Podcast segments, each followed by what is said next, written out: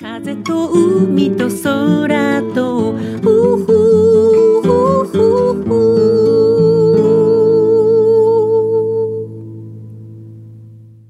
皆さんおはようございますエポ風と海と空との時間がやってまいりました昭和40年、私が5歳の頃です。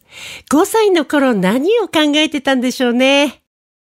私は幼稚園1年保育だったので、5歳になるまで家にいることが多くて、折り紙をしたり、絵を描いたり、テレビをよく見ていました。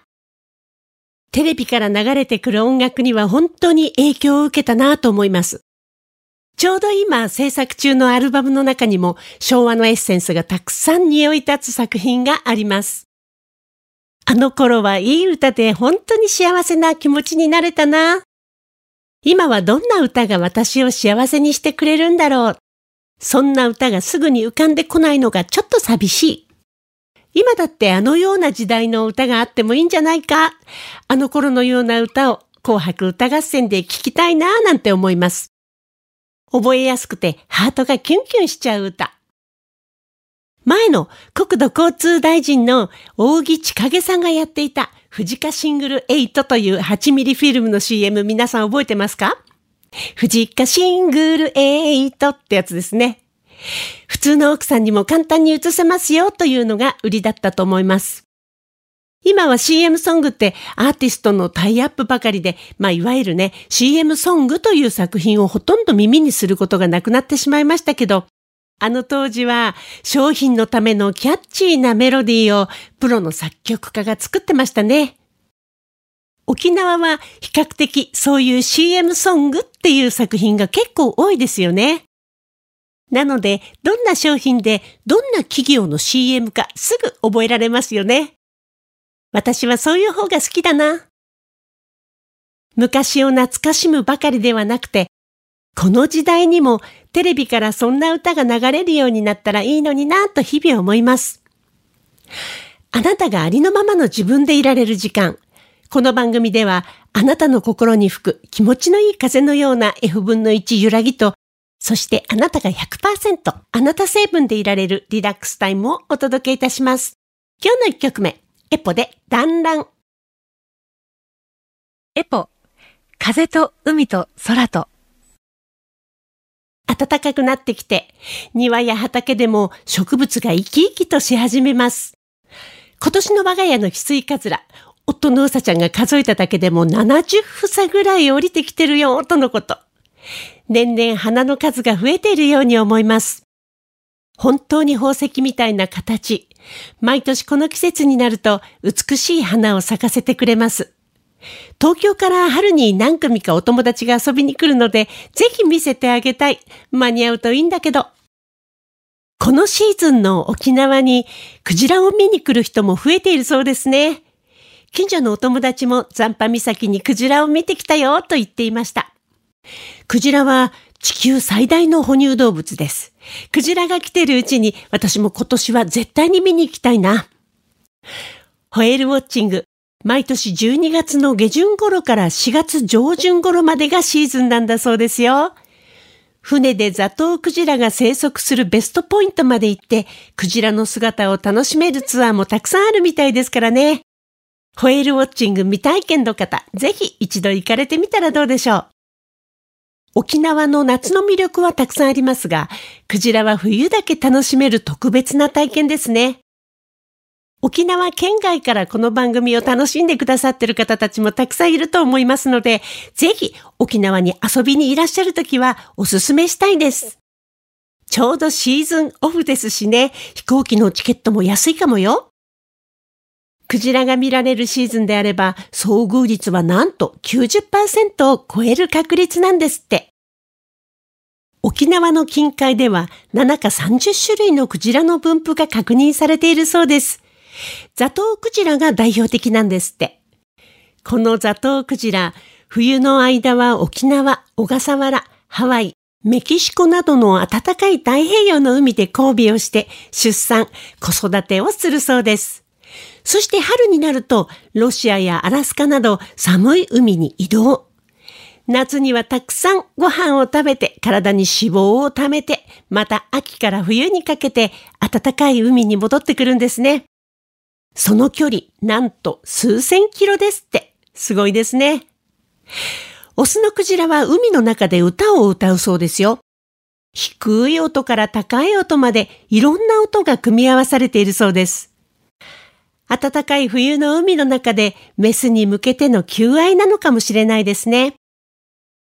彼らの歌は通常同じコミュニティの間で共通しているそうで、その季節ごとに彼らとして一番いい歌ができた場合は、その歌を歌い続けるんだそうです。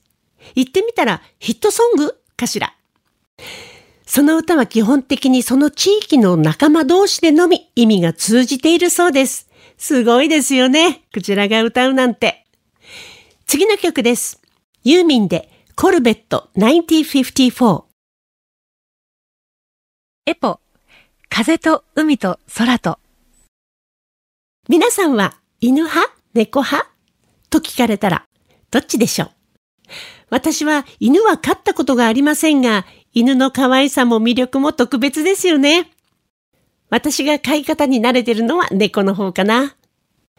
この頃我が家の窓と格子の間に挟まってまったりしているオスの猫ちゃんがいます。昔、彼はふらっと来て私たちをすごく警戒しながらご飯を入れたお皿を遠巻きに見ているような子でした。この1ヶ月は毎日毎日朝から晩まで我が家の窓に挟まっています。そこでうとうとしたり、家の中を興味深そうに覗いたり。我が家の飼い猫じゃないのにね、不思議です。昔彼は近所の他のオス猫といつも喧嘩して血だらけになって我が家にやってきていましたが、最近はとても穏やか。この頃はご飯をあげると割と近くまで来てくれるようになりましたよ。前は近すぎるとシャーと泣いてましたけどね。私たちが何もしないと分かったのか、時々可愛い声でにゃんと泣きます。野生ですからね、これまで撫でるなんて絶対に無理だったんですけど、少しずつ耳の後ろあたりも触らせてくれるようになりました。もしも猫ちゃんと仲良くしたかったら、猫の目は絶対に直視してはいけないそうですよ。なので、私たちもあなたに敵意はないですよということを伝えるために、彼から目をそらしながらゆっくり瞬きするようにしていたら、彼の方も僕もあなたたちに敵意はないですよ、と目を細め返してくれるようになりました。最近その子に、僕ちゃんという名前をつけてあげました。地域猫。我が家の周りにもたくさんいるんですけど、それぞれのお家で餌場を作ったり、防寒の箱を置いてあげたりして、地域の皆さんとても猫ちゃんたちに優しいです。うちに来る子たちも様々で、毎日来ていたかと思えばぱったり姿を見なくなったり、また通い始めてきたり。みんなどこで何をしてるんでしょうね。我が家では通称いつもここに来るちゃんという名前をつけていた白い猫がよく遊びに来ていました。その子もぱったり最近来なくなりました。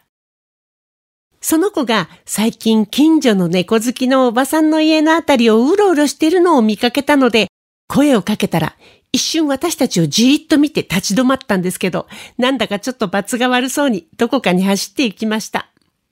新しい彼女でもできたのかもしれないですね。この頃は僕ちゃんをはじめ、トボちゃんという2匹のオス猫がレギュラーで毎日家の周りで遊んでいます。地域の皆さんと一緒にこれからも地域猫たちを見守っていきたいと思います。次の曲です。エポで私の気持ちがなぜわかる？エポ、風と海と空と。先日、お友達のお誘いでオーストリアのワインの試飲会というのに参加しました。オーガニックビオワインです。全部で何種類飲んだかなグラスにちょっとずつなので大事に大事に味わいました。世界でも人気のビオワイン。添加物が入っていないので後味すっきり。思わずいくつか注文してしまいました。その時に出てきたパスタのおつまみがまた美味しかったこと、至福の午後でしたよ。さあ、そろそろお時間がやってまいりました。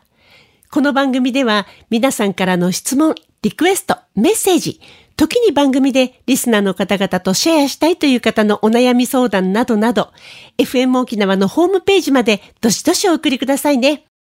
今日最後の曲です。オフコースでワインの匂い。